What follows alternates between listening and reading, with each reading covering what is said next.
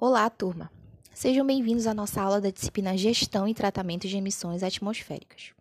O tema da nossa aula de hoje é sobre o smog. Você já tinha ouvido falar sobre o smog?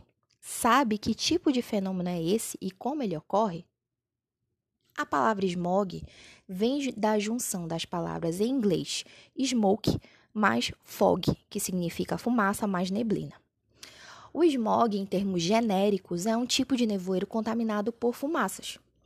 É o termo usado para definir o acúmulo da poluição do ar nas cidades, que forma uma grande neblina de fumaça no ambiente atmosférico próximo à superfície.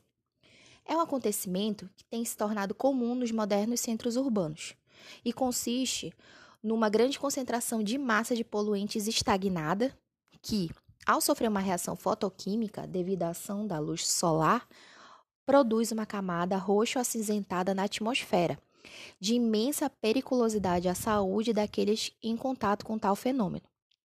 Esse fenômeno prejudica a qualidade do ar e também diminui a visibilidade nos ambientes urbanos. Identificado pela primeira vez nos Estados Unidos na década de 40, o smog tem se tornado uma figurinha comum no mundo industrializado, principalmente graças ao alto número de automóveis que utilizam combustíveis fósseis. A preocupação com a ocorrência desse fenômeno tem aumentado, porque não apenas a beleza da cidade é prejudicada, como também a saúde de todos os que moram nela. Um dos elementos responsáveis pela formação e acumulação do smog no espaço das cidades é a inversão térmica, um fenômeno atmosférico que é natural, mas que pode gerar problemas ao não permitir que os poluentes lançados no ar pelas atividades humanas dispersem mais facilmente. O tipo mais comum de smog é oriundo das emissões dos escapamentos de veículo em geral, componentes integrantes do cenário de toda a cidade moderna. Existem dois tipos de smog, o fotoquímico e o industrial. O smog fotoquímico ocorre na presença da luz, é comum a formação dessa neblina em dias muito quentes e secos. Consiste na reação de hidrocarbonetos, que são gases provenientes do escapamento de todo o veículo de motor à explosão, como por exemplo, temos o dióxido de nitrogênio, NO2, ou seja, a quase totalidade de carros, caminhões e ônibus presentes no trânsito de qualquer cidade moderna, com o ozônio, o principal componente do smog fotoquímico. Esses elementos químicos participam de reações sob a presença da luz que provoca a geração de outros poluentes, como o ozônio troposférico, o ácido nítrico, HNO3, e outras substâncias altamente prejudiciais à qualidade do ar. O principal aspecto do smog fotoquímico é a sua cor avermelhada ou marrom, em razão da configuração dos compostos que o entregam.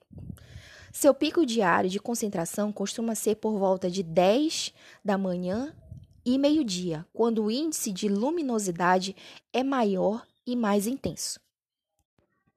O smog industrial podemos considerar esse como a forma mais perigosa de smog, pois nele encontramos vários compostos nocivos à saúde, como cinzas, fuligem, dióxido de enxofre, o SO2, ácido sulfúrico H2SO4, entre outros.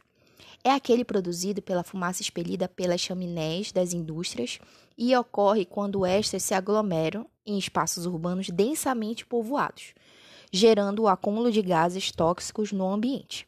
Nesse caso, a inversão térmica acima explicitada torna o problema ainda mais grave, pois a falta de movimentação das massas de ar faz com que uma nuvem de cinzas permaneça estacionada sobre o ambiente. Durante o processo de revolução industrial, as principais cidades do mundo desenvolvido, como Londres, Paris e mais tarde Nova York, sofreram em demasia com esse problema. Mas atualmente, suas condições atmosféricas passaram por avanços, ocorrendo a diminuição dos índices de poluição e também a migração das fábricas para outros lugares. Hoje, as cidades que mais sofrem com esses problemas encontram-se em países subdesenvolvidos ou emergentes industrializados. E quais são as consequências do smog? O smog possui um efeito visual característico. Deixa a cidade com uma neblina cinza durante a maior parte do dia, principalmente pela manhã, Quem vive em cidades onde o smog é comum sofre geralmente de problemas respiratórios, causados pela grande quantidade de poluentes que o ar possui, mas a longo prazo pode desenvolver outras doenças mais graves. É comum também pessoas que moram em áreas afetadas pelo smog uma constante irritação na garganta e nas narinas. Além de prejudicar tanto a saúde, em casos extremos, o smog também causa confusão aérea, prejudicando pilotos de aviões e helicópteros e terrestres, inviabilizando o trânsito devido às baixas condições visuais. Prejudica também a execução de exercícios ao ar livre. Quais são as zonas mais afetadas no mundo? Hoje, a cena é mais comum em vários países do Sudeste Asiático, de pessoas saindo na rua com máscaras hospitalares com a finalidade de se proteger da massa de poluição que perambula pela atmosfera. E são exemplos claros de como o problema do smog é concreto e ameaça a saúde de qualquer organismo vivente que escolha habitar tal local com exagerada concentração de poluentes no ar circuncidante, especialmente em Pequim, na China, na Califórnia, nos Estados Unidos, na costa ocidental dos Estados Unidos e em Londres. Todos os lugares têm comum grande concentração urbana e produção industrial. Como destaque para os efeitos do smog, temos o Grande Nevoeiro de Londres, chamado de Big Smoke, ocorrido em 1952, que ocasionou a internação de 8 mil pessoas em hospitais e postos de saúde e provocou a morte de mais de 12 mil londrinos, deixando outros 100 mil doentes. Em 2008, na Olimpíada de Pequim, na China, segundo a fonte do portal G1, a poluição obrigou os atletas a usarem máscaras durante a maratona de Pequim, onde mais de 25 mil competidores usaram máscaras ou protetores para evitar ou minimizar os riscos da baixa qualidade do ar na capital chinesa. O que fazer com relação ao smog? Em dias em que o smog é visível no ar, deve-se evitar a exposição, principalmente perto de áreas com muito trânsito, restringindo as horas ao ar livre, especialmente quando se pratica exercício físico. Para reduzir a emissão dos poluentes, deve-se preferir a mobilidade ativa e sustentável, como o ciclismo, a caminhada, o transporte público, aumentar as áreas verdes, retirar os veículos antigos de circulação, reduzir as queimadas a céu aberto e incentivar as indústrias a utilizar equipamentos como catalisadores e filtros para reter a fumaça e poluentes.